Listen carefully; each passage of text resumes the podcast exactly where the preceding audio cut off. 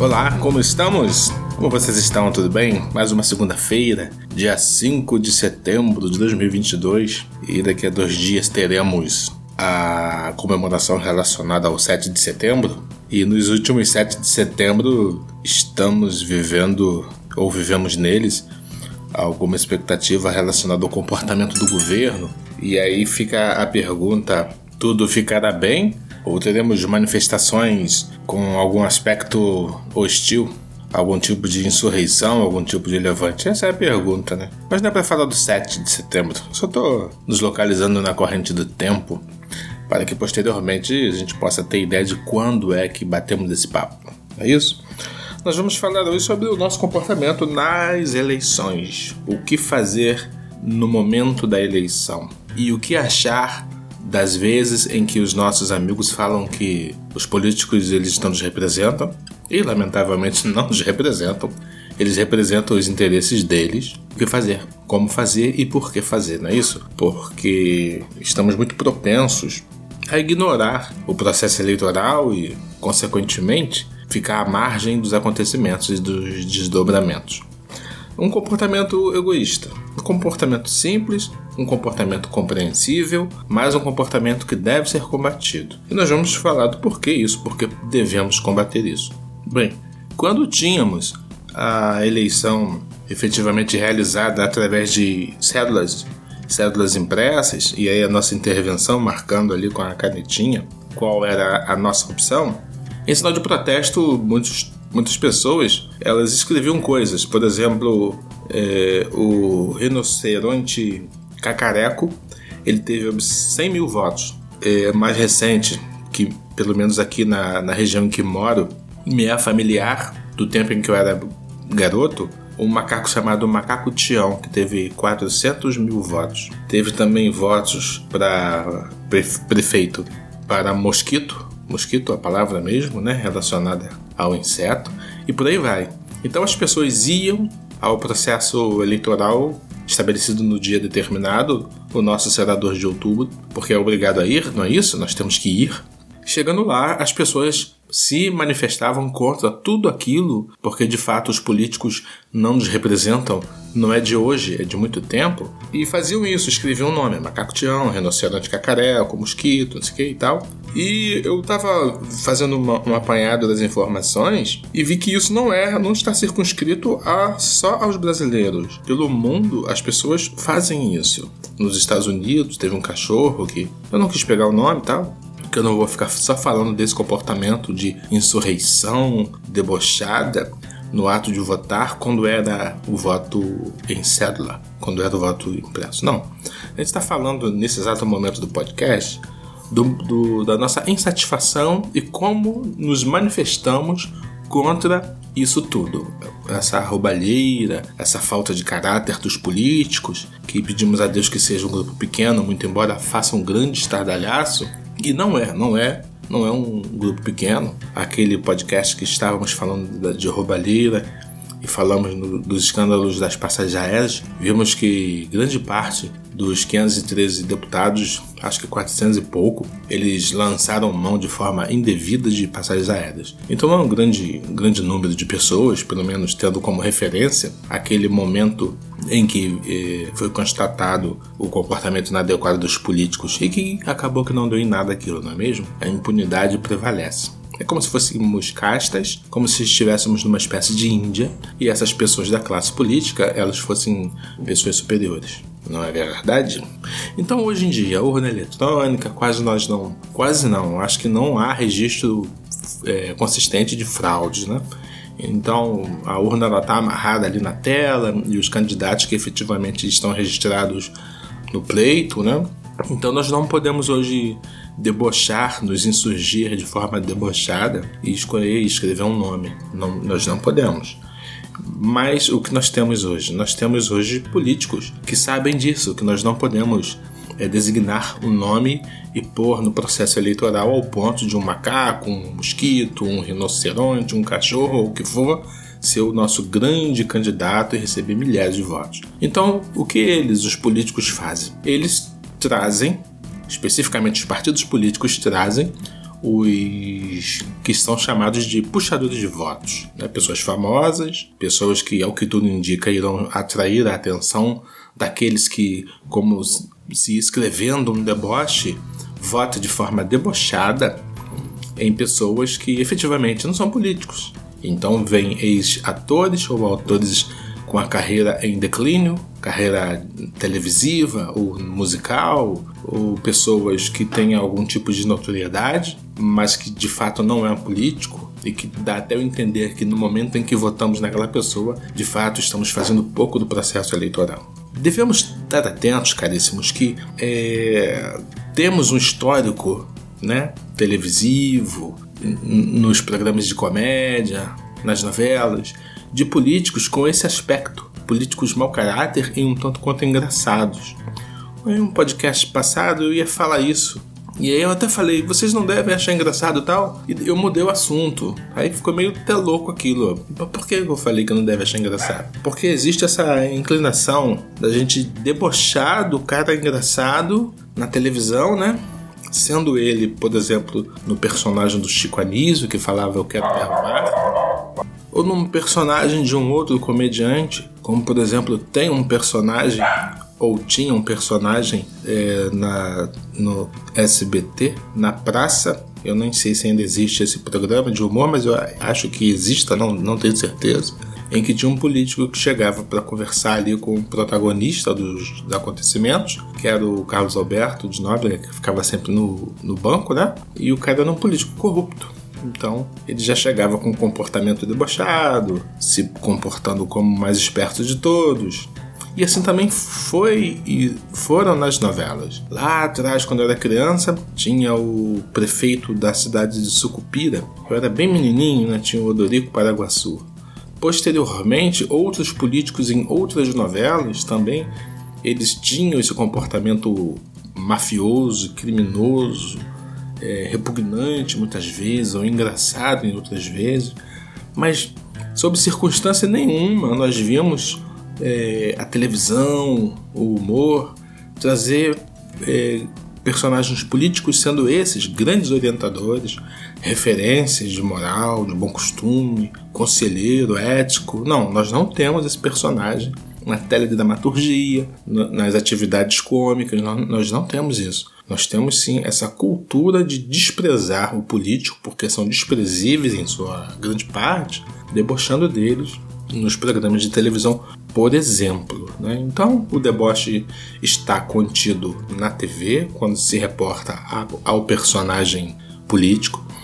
O, a nossa aversão, nossa forma de se insurgir contra eles também estava no momento em que o voto era impresso e escrevíamos, escrevíamos que eu digo grande parte da sociedade, né? Escrevia ali o nome de um animal e tudo mais. Para fazer o pod, esse episódio, podcast, eu parei para dar uma olhadinha em quem tá aí. Em 2022, a menos de um mês da eleição, eu fui procurar quem são eles. Quem são os engraçados, quem são os inadequados, quem são os improváveis, que a maioria daqueles que querem se insurgir contra o que está estabelecido votarão. E aí, como sempre, está é, o Tiririca, né, o palhaço Tiririca. É, tem alguns atores pornô. Tem uma, uma, uma, mulher muito fisicamente bonita. Ela, se eu não estou enganado, ela é, ela é atriz pornô ou prostituta, não, lembro, mas eu sei que é uma mulher muito vistosa, de academia, silicone e tal. E é isso aí, os partidos. Aí eu fui ver que, quais eram os partidos que essas pessoas se vinculam. Né? Via de regra, são partidos que, quando se olha os dois primeiros números, que a gente tem conversado sobre isso, quando a gente for buscar os nossos candidatos, e são é, partidos do Centrão. Partidos do Centrão. Via de regra. Os partidos que eu classifico como sérios, não vou falar quais são, né? Que eu não tenho que ficar nesse momento falando que esse é bom e esse é ruim. O que eu tenho que fazer é pedir para que todos fiquem atentos às coisas que falam eles, os políticos, e procurem averiguar essas pessoas. Então eu pude observar o seguinte, que eles, esses improváveis, são os puxadores de voto, na realidade, é um recurso desses partidos. E a estrutura política e a distribuição dos votos, ou a obtenção dos votos, melhor dizendo, ela por si só, em sua essência, tem um certo grau de corrupção e de ilusão, porque quando se vota em um candidato, o voto vai para o partido. E eu vou tentar explicar isso de uma forma muito simples. Apesar de, para essa eleição, já ter mudado um pouco dos critérios relacionados a essa é, distribuição de, dos votos para os candidatos, é, ainda é muito ruim a forma em que os votos são recebidos pelo partido e como isso acontece no que diz respeito à redistribuição dos votos. Vamos à explicação bem simples. Vamos supor que você é muito famoso. Vamos supor que você é muito famoso e você se tentando o cargo político, você receberá muitos votos. E vamos supor que para se efetivamente se eleger, você precisa de 100 votos. Se você tiver 100 votos, você já consegue é, para você uma cadeira na Câmara dos Deputados Federais ou no Senado do Brasil. 100 votos, ok? Então você recebe 900 votos. O que faz o partido e o que está estabelecido né, pelo sistema de critérios estabelecido pelo sistema eleitoral, né? Você terá os teus 100 votos e te dará a tua cadeira e os seus outros 800 votos sobram na mão do partido. E aí o partido pega o cara que, que tem menos votos do que 100, tá? Ele tem, vamos dizer assim, 700 votos. E aí o partido vai inteirar para ele com 300 votos daqueles seus votos que sobraram. Então ele fará também mil votos, ok?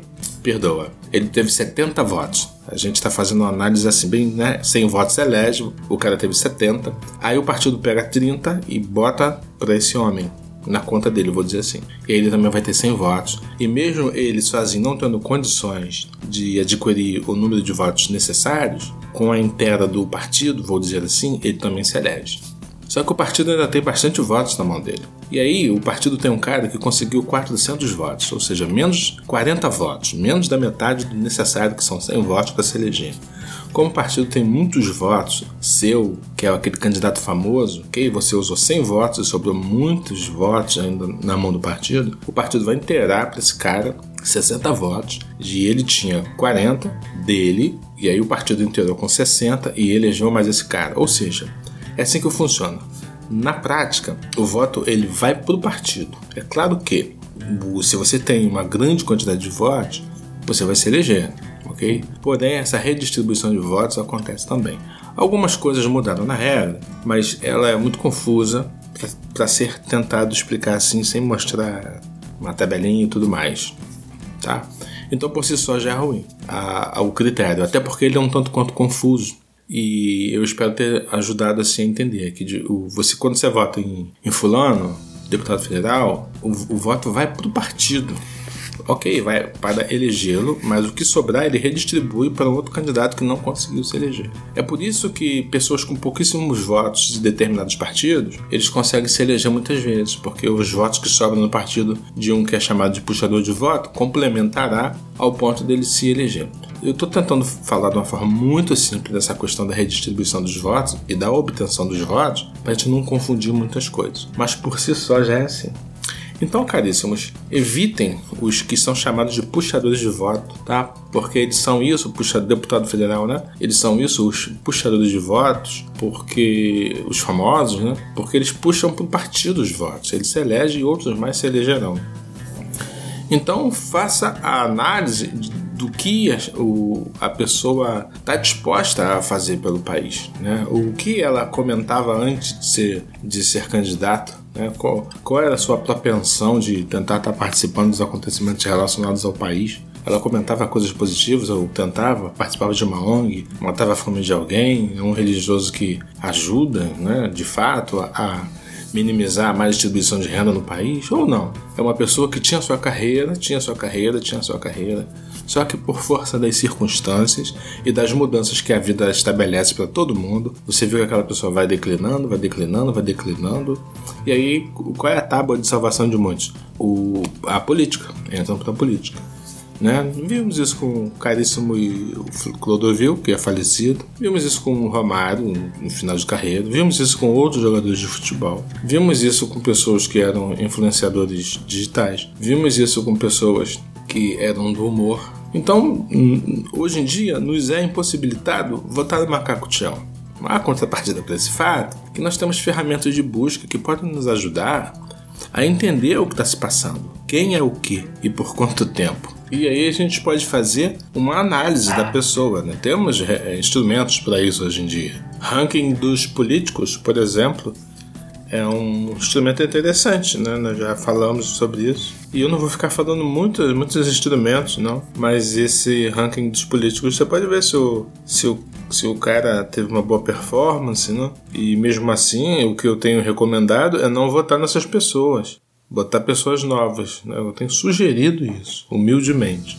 É assim que eu estou procurando ver. Com exceção de senador, né? Que vem todo mundo já proveniente de outros outras designações, outros mandatos, é, eu acho que o deputado federal dá sim para escolher pessoas que não participaram ainda, que não pertencem à família, porque cabe a nós, nós não temos outra alternativa. Se pararmos para pensar lá atrás, quando as pessoas designaram macaco-tião, rinoceronte cacareco, mosquito, ou não sei o que mais, e dando centenas de milhares de votos para esses nomes, essas pessoas não fizeram nada, não somaram em nada, né?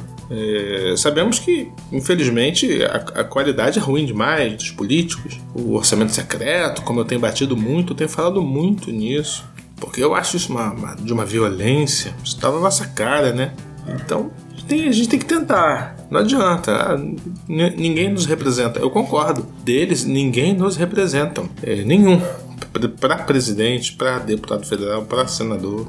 É, pouquíssimas são as pessoas que podemos talvez admirar. Mas nós não temos outra alternativa, nós temos é que tentar melhorar isso.